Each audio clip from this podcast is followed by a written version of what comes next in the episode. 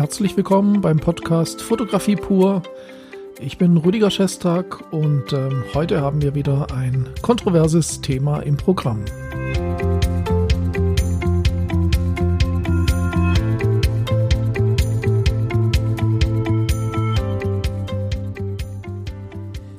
Ja, ich freue mich wieder, dass Sie dabei sind. Und äh, wenn Sie den Titel zu diesem Podcast gelesen haben, äh, da hat der ein oder andere sicher gedacht, naja gut, das ist jetzt ein Typ, der hat eine eigene Fotoakademie, also macht Fotoausbildung und will uns jetzt sicher erzählen, dass ähm, autodidaktisches äh, Lernen in der Fotografie nichts ist und dass man unbedingt seine Schule besuchen soll. Nein, das ist nicht der Fall und vielleicht sogar genau das Gegenteil, aber lassen Sie sich überraschen. Es ist nämlich tatsächlich so, dass ich autodidaktisches Lernen sehr schätze. Ich selber habe autodidaktisch die Fotografie gelernt und später dann studiert. Und ähm, ich erinnere mich noch sehr gut an den enormen Aufwand, den ich getrieben habe, um Fotografie selbst mir beizubringen.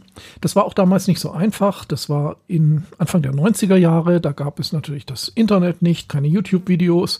Ich habe mir Bücher gekauft, ich habe mir Filme angeschaut, äh, die es vielleicht auf Videokassetten gab über Fotografie.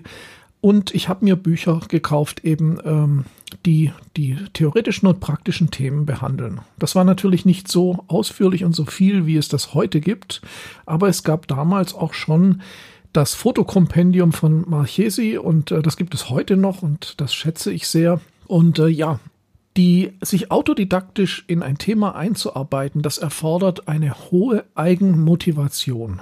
Das ist meine Meinung. Und eine hohe Eigenmotivation ist immer etwas Positives. Das heißt, wenn Sie Fotografie selber sich beibringen wollen, dann finde ich das per se erstmal sehr gut und ich finde es besser, als zu sagen, ich habe keinen Bock, mich da irgendwie zu engagieren. Ich äh, kaufe mir ein paar Tutorials und lasse mich berieseln und lerne das lieber passiv. Also äh, autodidaktisches Lernen sehr gut. Allerdings muss man da ein paar Sachen dazu sagen und das, man kann sehr viel falsch machen. Vielleicht aber mal zuvor, äh, für wen ist autodidaktisches Lernen gut und für wen ist eine Ausbildung gut. Ich bin sogar der Meinung, dass nicht jeder eine Ausbildung braucht. Wenn man also zum Beispiel jetzt anfangen möchte mit der Fotografie für sich privat, für Aufnahmen der Familie, für Urlaubsbilder, für Hobby, dann reicht es doch völlig, wenn man sich damit beschäftigt, wie die Kamera funktioniert, wie, äh, ja, welche Motive man finden kann. Wenn man sich einfach umschaut, wenn man YouTube-Videos schaut, wenn man Filme schaut, wenn man Bücher liest, äh, das reicht völlig aus. Schwierig wird es dann, wenn man mit der Fotografie Geld verdienen möchte. Und da scheiden sich vielleicht auch die Geister. Aber gehen wir erstmal zurück, wo sehe ich die Chancen und wo sehe ich die Probleme im autodidaktischen Lernen. Zunächst einmal, das habe ich ja schon erwähnt, ich finde es super, wenn man die Motivation aufbringt, Sachen sich beizubringen. Finde ich sehr gut. Die Schwierigkeiten dabei können allerdings die sein, dass man nicht so genau weiß, wo man anfangen soll. Vor allen Dingen gibt es ja eine wahnsinnige Flut von Informationen auf Webseiten, eben auf YouTube oder anderen Plattformen. Man wird überflutet von Wissen und Pseudowissen. Und vieles davon ist sehr gut, aber man das Hauptproblem, denke ich, ist herauszufiltern, was ist für mich jetzt wichtig, was ist unwichtig und wie strukturiere ich dieses Wissen, wie baue ich das auf. Und gerade wenn man zum Beispiel YouTube als Quelle für Wissen nimmt, das funktioniert auch sehr gut, dann kommt man aber sehr schnell in diesen Berieselungsmodus. Das heißt, man schaut viele Videos und Filme und lässt sich berieseln und ähm, ist dann aber eher passiv dabei. Und das ist ähm, eigentlich nicht konstruktiv. Man sollte sich also einen Plan machen, was will ich wissen und das suche ich mir und das lerne ich. Und dann sollte man auch mitschreiben, sollte sagen, ich notiere mir die wichtigsten Sachen. Und da kommt dann auch wieder das Problem, viele technische Details und viele ja, andere Details sind halt in YouTube-Videos nicht immer ganz korrekt wiedergegeben. Und äh, das kann man halt, wenn man sich das selber beibringt, auch nicht so einfach unterscheiden.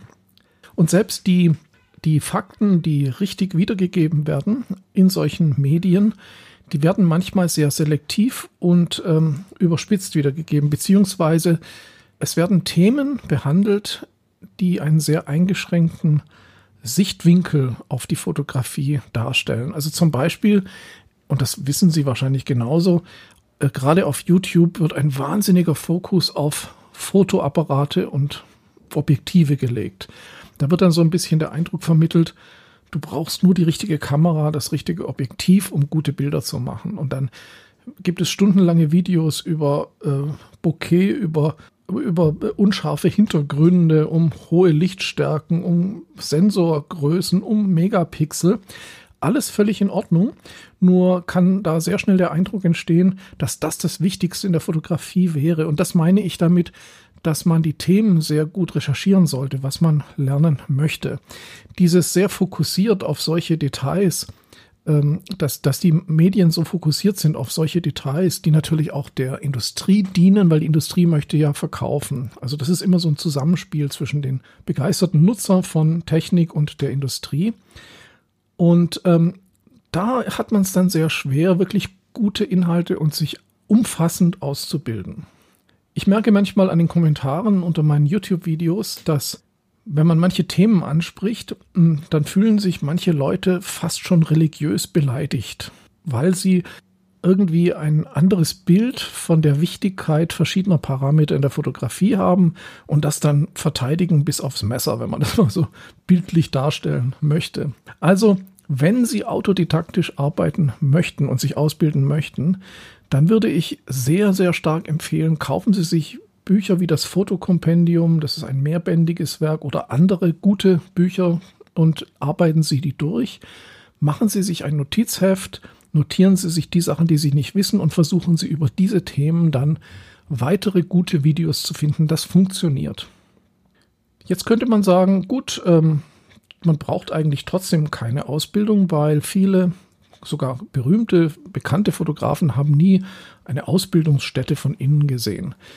Da muss ich aber sagen, ähm, gerade so in den 80er und 70er Jahren bis in Anfang des 21. Jahrhunderts, äh, da war es so, dass man als Fotograf eigentlich immer eine mehrjährige Assistenz in einem großen Fotostudio gemacht hat.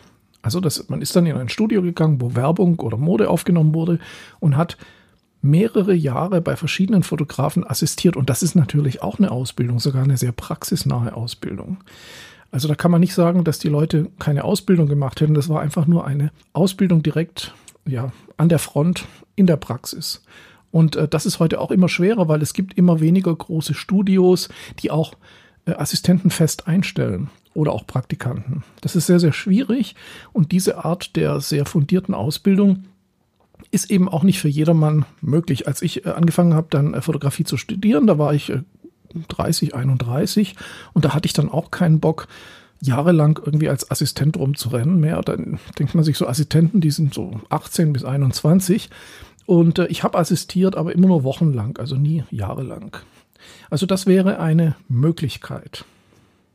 Ja, wann braucht man dann eine Ausbildung meiner Meinung nach? Meiner Meinung nach braucht man dann eine Ausbildung, wenn man sich eben zum Beispiel nicht sicher ist, ob man die Themen richtig recherchieren kann. Also wenn man beruflich fotografieren möchte oder sehr fundiert auch sein, seinem Hobby nachgehen möchte, äh, dann hat man ja den Vorteil, wenn man eine Ausbildung macht in der Fotografie, dass da Leute sind, die die Themen, die man lernt, kuratieren. Das heißt, sie stellen die Themen zusammen, die wichtig sind, stellen die in eine gewisse äh, Reihenfolge, dass es sich auch gut anfühlt, dass man es äh, gut lernen kann. Ähm, es wird gut recherchiert und fundiert das Wissen vermittelt. Das heißt, was man dort liest, muss man nicht ständig hinterfragen, wie das eben auf den sozialen Medien ist, wo man nie genau weiß, stimmt das jetzt so genau, was der sagt oder nicht. Also bei einer guten Ausbildung gehe ich davon aus, dass man einfach sicher sein kann, dass das, was dort gelehrt wird, auch fundiert und richtig ist. Und diese Zusammenstellung der kuratierten Themen ist natürlich ein wahnsinniger Vorteil, der dann eben auch bezahlt werden muss. Das ist aber eine eigene Entscheidung.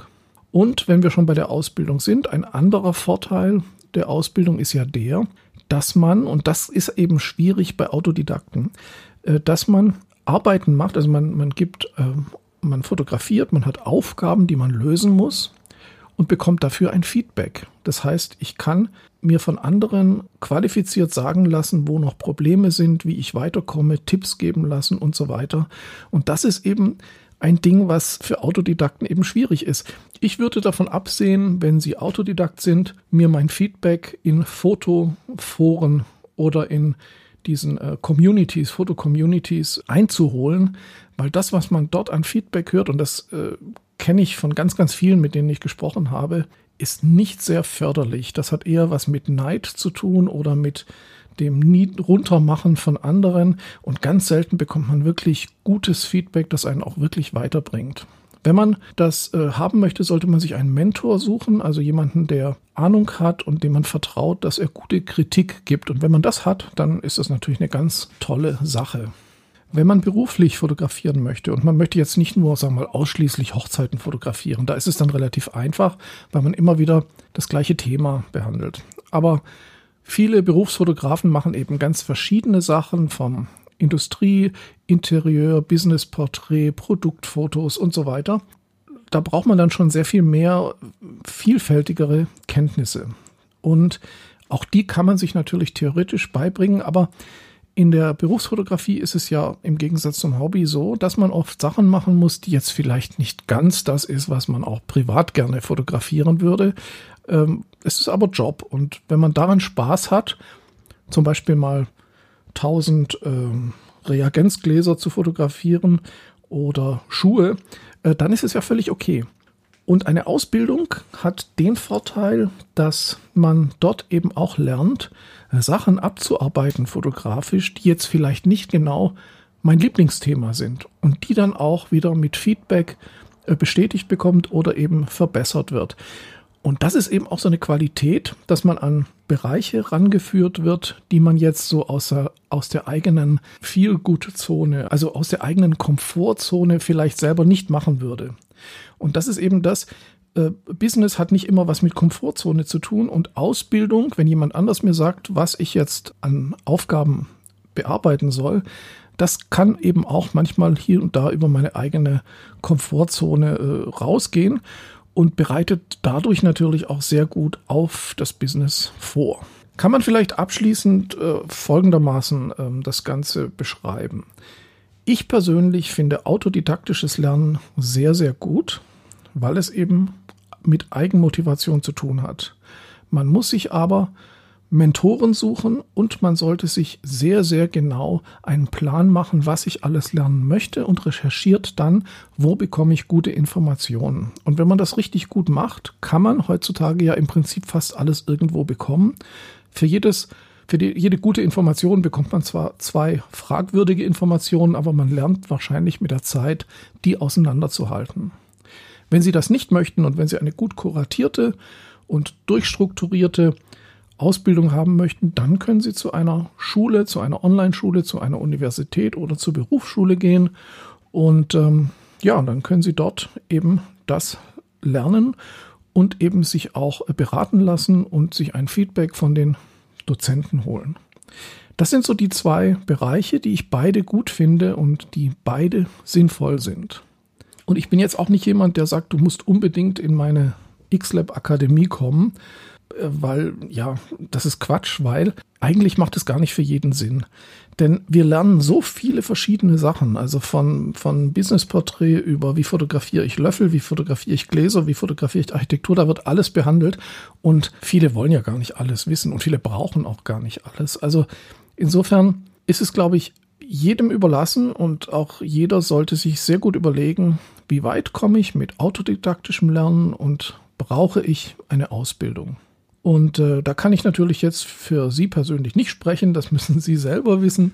Aber vielleicht haben Sie jetzt so ein paar Anregungen bekommen, worauf es ankommt und äh, wie man vielleicht auch die Entscheidungsfindung verbessern kann, ob man überhaupt eine Ausbildung braucht oder auch, wie ich besser autodidaktisch lernen kann. Ja, ich hoffe, das hat Ihnen so ein bisschen weitergeholfen und ähm, ja, seien Sie auf jeden Fall immer am Lernen. Das finde ich unheimlich wichtig, weil wer denkt, er weiß alles, ähm, hat aufgehört, sich zu entwickeln. In diesem Sinne bedanke ich mich mal wieder für, ihr, für Ihre Aufmerksamkeit und ähm, wir bleiben auch dran und bringen immer wieder Neues auf diesem Kanal und natürlich auch auf YouTube, wo dieser Podcast ebenso gezeigt oder zu hören ist. Viele Grüße aus dem X-Lab und aus dem Podcast Fotografie pur, Rüdiger Schestag.